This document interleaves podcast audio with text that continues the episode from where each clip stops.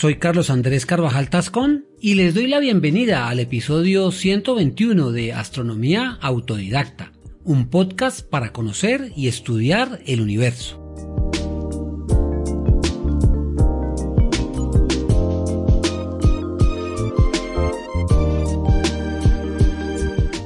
Aunque muchas personas lo ignoran, la galaxia en que habitamos puede ser observada a simple vista en casi cualquier época del año y tan solo se requiere de una noche oscura, sin neblina, contaminación lumínica o luz de la luna. La Vía Láctea, que es como se le conoce, se presenta a manera de una banda irregular de aspecto nebuloso salpicada de manchas brillantes y oscuras con un ancho en promedio de 30 grados, la cual atraviesa el firmamento. Esta banda de luz está constituida por miles de millones de estrellas tan distantes que es imposible distinguirlas individualmente. Ellas se encuentran rodeadas de gas y polvo, y su apariencia se debe a que, al encontrarnos en su interior, percibimos su forma espiral como un disco visto de canto.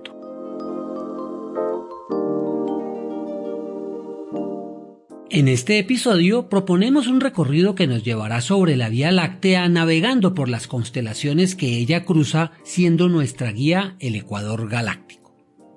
Como revisamos hace ya algún tiempo en el episodio 17, para orientarnos en el espacio requerimos de un sistema con puntos de referencia para determinar la ubicación de un objeto o lugar. Allí vimos las coordenadas celestes ecuatoriales y azimutales y expusimos que con las primeras se le asigna un lugar fijo a cualquier astro y con las segundas una localización para un momento y lugar determinado. Sin embargo, cuando hablamos de la Vía Láctea es mucho mejor referirnos a un sistema distinto. El sistema de coordenadas galácticas está basado en el círculo mayor que la galaxia dibuja en el cielo la línea imaginaria que pasa por el centro del disco es el ecuador galáctico al que desde este momento lo referiremos solo como ecuador, el cual es la referencia para medir los dos componentes del sistema, a saber, latitud y longitud. La latitud es la distancia en grados que separa un astro de la línea ecuatorial, siendo positiva hacia el norte galáctico que se encuentra en Coma Berenice al noroeste y negativa en dirección al polo sur galáctico localizado en el escultor al sureste. Notemos que los polos de la galaxia difieren de los celestes debido a que su plano está inclinado 60 grados con respecto al ecuador celeste. La medición de la longitud sigue un patrón similar a la de la ascensión recta en las coordenadas ecuatoriales, ya que ambas se encuentran siguiendo un camino circular. La diferencia reside en que, mientras que en la ascensión recta se hace en horas, minutos y segundos sobre el ecuador celeste, proyección del terrestre que da una vuelta en 24 horas, la longitud galáctica se mide en grados, minutos y segundos sobre el ecuador galáctico. En el círculo lácteo, el punto de partida o longitud cero es la posición aproximada del núcleo de la galaxia ubicado en dirección a Sagitario. A partir de allí, la distancia angular aumenta siguiendo la Vía Láctea hacia el noreste. Como ejemplo, la constelación del cisne se encuentra a 90 grados, Auriga, que indica el anticentro, a 180 grados, y Vela a 270 grados. En la descripción de nuestro viaje para cada objeto nombrado haremos referencia a su longitud y en algunos latitud galáctica.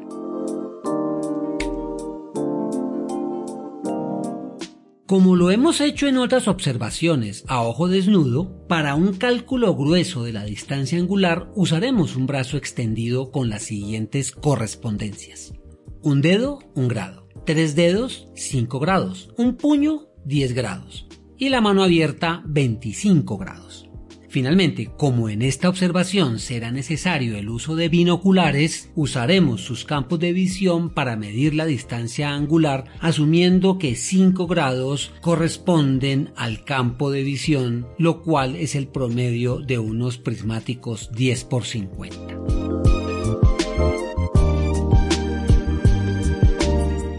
El plan de observación estará dividido en dos episodios. En este, el primero, iremos desde el centro hasta el anticentro galáctico y en el siguiente completaremos la vuelta. Nuestra recomendación para aquellos que escuchan el podcast mientras se encuentran en otras actividades es que bien vale la pena hacerlo o repetirlo con mapa celeste en mano y ojalá después en el campo. En la página asociada www.astrodidacta.org encontrarán los mapas para seguir la observación y una tabla de los objetos nombrados con su tipo, longitud galáctica y magnitud, además de vínculos por si quieren profundizar en la información sobre ellos. El enlace, como siempre, estará en las notas del episodio.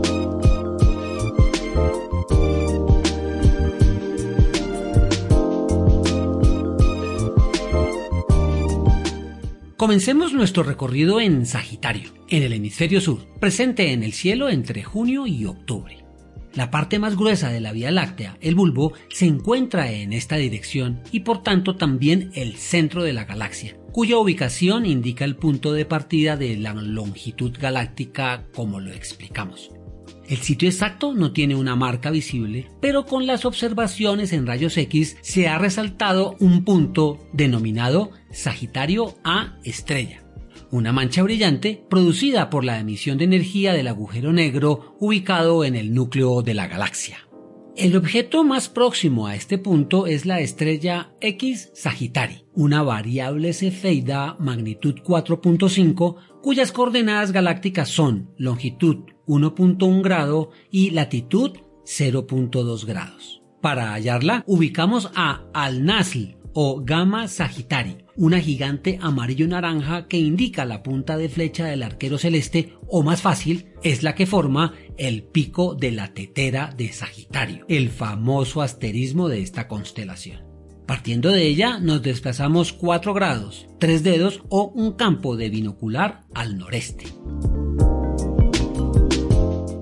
Entre estas dos estrellas, X Sagittari y Alnaz, se encuentra la llamada Gran Nube Estelar de Sagitario, la estructura galáctica más distante distinguible a simple vista, la cual, con binoculares, ofrece una espléndida apariencia. A partir de este punto empezaremos formalmente nuestro recorrido siempre en dirección noreste.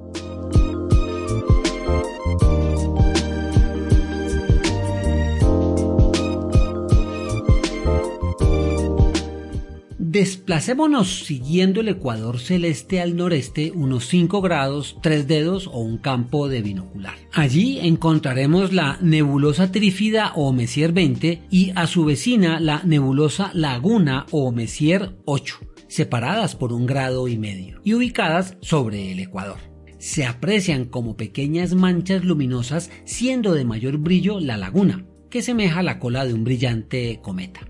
Sus longitudes galácticas son 8 grados y 6 grados respectivamente, y tienen magnitud 4 y 5. A menos de un grado al noreste de la trífida, pegado a ella, encontramos un pequeño cúmulo abierto llamado Messier 21, un grupo bastante compacto compuesto por 6 estrellas de magnitud 8 rodeadas por aproximadamente una docena más de miembros dispersos. Siguiendo en esa dirección por otros 6 grados, llegaremos a la pequeña nube estelar de Sagitario o Messier 24, que tiene forma de rectángulo luminoso de 2 por 1 grado de tamaño. Es la segunda estructura de la galaxia más distante perceptible a ojo desnudo. Sus coordenadas son longitud 12.5 grados y latitud menos 1 grado encontrándose a 7 grados, casi un puño o dos campos de binocular al noreste de Messier 21. Antes de irnos de Sagitario, regresemos por un momento a Lambda Sagittari o Caus Borealis, estrella gigante naranja que forma la parte norte del arma del arquero celeste e indica la tapa de la tetera. Justo a su lado, en el mismo campo del binocular, a 2.3 grados noreste, podremos apreciar el brillante cúmulo globular Messier 22, con magnitud 5.2, que es el tercero en tamaño después de Omega Centauri y 40 del Tucán. Volviendo al Ecuador, a unos 8 grados, un poco más de un campo visual al lado norte de M24, nos toparemos con Messier 17, a longitud 15 grados, sobre la línea ecuatorial. también conocido como nebulosa Omega, es una de las regiones H2 más brillantes y masivas de la galaxia, que se presenta con magnitud 6 y tiene forma de una taraza luminosa. En el mismo campo con binoculares a un grado al sur está Messier 18, un cúmulo abierto de magnitud 7.5 compuesto por alrededor de una docena de estrellas.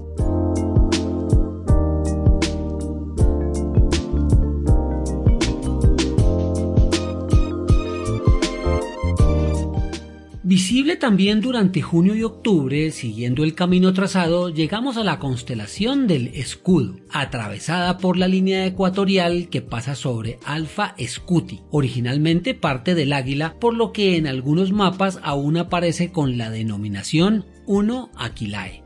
Esta estrella es una gigante naranja magnitud 3.8 ubicada a una longitud 24 grados y latitud 0 a su lado noreste encontramos la brillante nube de estrellas del escudo, sobre la cual, en primer plano, se encuentran los cúmulos abiertos Messier 26 y Messier 11.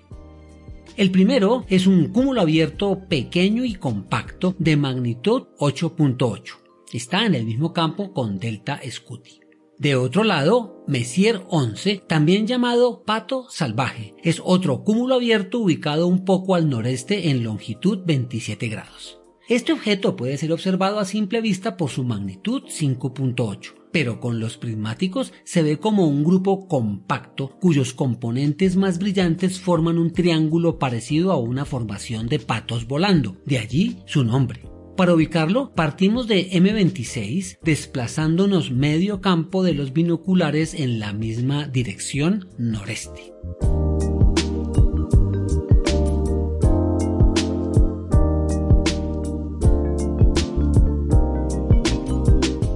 En este punto del periplo galáctico comenzamos a alejarnos de la región central de la galaxia y empezamos a descubrir objetos de nuestro propio brazo espiral llamado de Orión o local. Pasaremos de largo por las constelaciones del Águila, Sagita y la pequeña Vulpécula, presentes entre julio y noviembre, que no tienen astros brillantes relevantes para nuestra sesión, pero nos advierten que entramos al hemisferio norte. Arribamos entonces a la gran constelación del Cisne, visible en los meses de agosto a diciembre cuyo aspecto es inconfundible, mostrándose como un nave de largo cuello que parece volar en la Vía Láctea en dirección opuesta a la nuestra. Nos da la bienvenida al vireo, que forma el pico del ave con sus hermosos componentes amarillo y azul fácilmente captados por los binoculares y que es considerada la doble más hermosa en el cielo. Está a una longitud 62 grados, un poco por encima del ecuador a más 4.5 grados de latitud. A partir de Albireo encontramos una zona brillante llamada Nube de Estrellas del Cisne un óvalo de 20 grados de extensión con un gran número de astros, cúmulos y ocasionales trazas oscuras causadas por nubes de material no luminoso que se encuentra a lo largo del cuello del pájaro, desde Albireo hasta Sadir o Gamma Cygni, la estrella supergigante amarilla que marca el centro de la constelación y que está sobre el ecuador a 78 grados de longitud. Dentro de los objetos observables en este gran óvalo estelar se destaca Messier 29, un cúmulo abierto magnitud 6.6 con forma trapezoidal con alrededor de 15 componentes que entra en el mismo campo de Sadir, al sureste, sobre la línea ecuatorial. Si nos detenemos en la región para una inspección con el ojo desnudo, es fácil apreciar el asterismo conocido como Triángulo Estival o de Verano, formado por las brillantes Vega de la Lira, Altair del Águila y Deneb del Cisne. Dentro del triángulo, la Vía Láctea se divide en dos ramas, quedando separadas por una larga franja oscura. Una de ellas se dirige hacia Ofiuco y la otra continúa surcando el cielo hasta llegar al sur a la constelación del Centauro. El parche oscuro que la separa se denomina la Gran Grieta, que más que ser un espacio vacío está constituido por inmensas nubes de polvo que oscurecen la luz de las estrellas del interior de la galaxia. Al continuar nuestro viaje encontramos entre Sadir y Deneb o Alfa Cygni, una supergigante blanca que forma la cola del cisne, un espacio oscuro que es el origen de la gran grieta. Deneb se encuentra a longitud 84 grados, a solo 6 grados al noreste de Sadir. A su lado norte está la famosa nebulosa de Norteamérica o NGC 7000, que con el ojo desnudo se puede percibir como una región de mayor brillo, pero con binoculares es una mancha irregular de un grado de tamaño. Antes de salir de esta constelación, también conocida como la Cruz del Norte, encontramos a 8 grados un puño o algo más de un campo binocular al noreste, un poco por debajo del ecuador, a Messier 39 un cúmulo abierto de pocas estrellas muy esparcidas con magnitud 5 que marca la longitud 92 grados.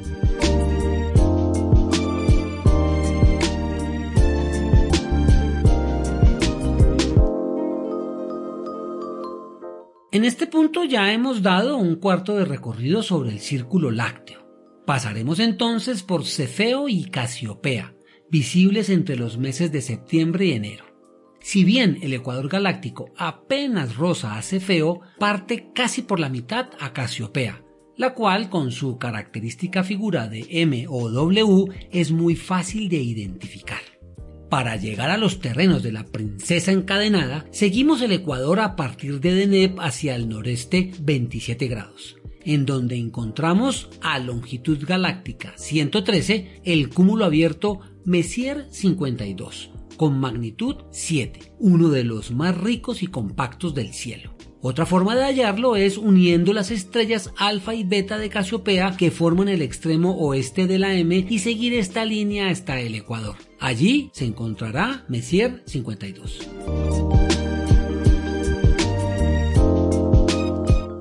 Dejando atrás a la princesa, llegaremos a la constelación del héroe que la rescató, Perseo, presente entre los meses de noviembre y marzo.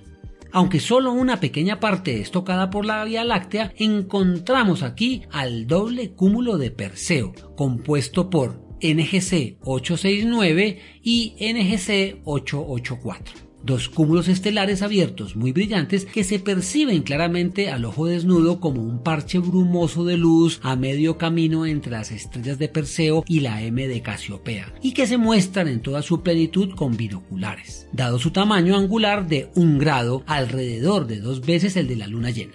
La longitud galáctica del doble cúmulo es 135 grados.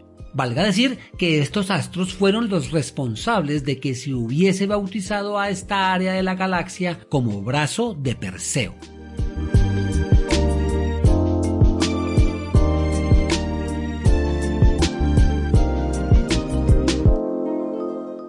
Llegamos al final de nuestra parte inicial del recorrido que termina en Auriga la constelación que nos anuncia que estamos mirando hacia las afueras de la Vía Láctea y por tanto, a partir de aquí, la nube lechosa será muy tenue y para identificarla se requiere de cielos muy oscuros.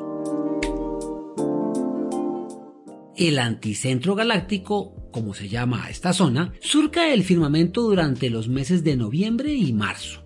El objeto más brillante del área es una estrella compartida por Auriga y Tauro por lo que recibe dos denominaciones, Beta Tauri y Gamma Aurigae, siendo la primera la más usada. Su nombre propio es el NAT y se encuentra a una longitud de 178 grados, por encima del plano de la galaxia apenas 3.7 grados. Identificar el áuriga o el cochero es sencillo, ya que sus astros brillantes forman un pentágono y el NAT es el que indica la punta de la figura de donde además parten hacia el sur uno de los cuernos del toro celeste o Tauro. En los alrededores encontramos tres interesantes cúmulos abiertos, M36, M38 y M37, que se observan sin binoculares dada su magnitud alrededor de 6. M36 está separada de M38 por 2.3 grados al suroeste y ambos entran en el mismo campo de visión siendo el primero más pequeño pero de mayor brillo. M37 es considerado el mejor de los tres, constituido por unas 150 estrellas, se encuentra a un campo de binocular al sureste de los anteriores. Para ubicarlos, están a medio camino entre el Nat y Teta Aurigae o Bogardus, la estrella al noreste de la constelación.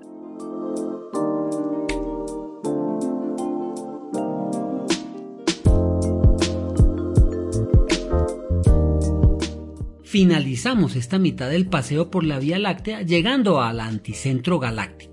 En el próximo episodio completaremos este viaje regresando a Sagitario que traerá gratas vistas del cielo y lo más significativo, nos ayudará a conocer y a ubicarnos en nuestro barrio celeste.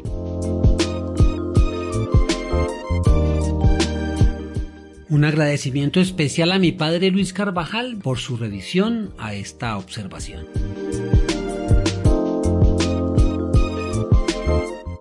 Apreciamos enormemente su apoyo y reconocimiento, por lo que les invitamos a suscribirse, calificar y compartir los episodios. Al hacerlo, nos ayudan a difundir el podcast en las diversas plataformas, permitiéndonos llegar a más aficionados y a aquellos que aún no lo son.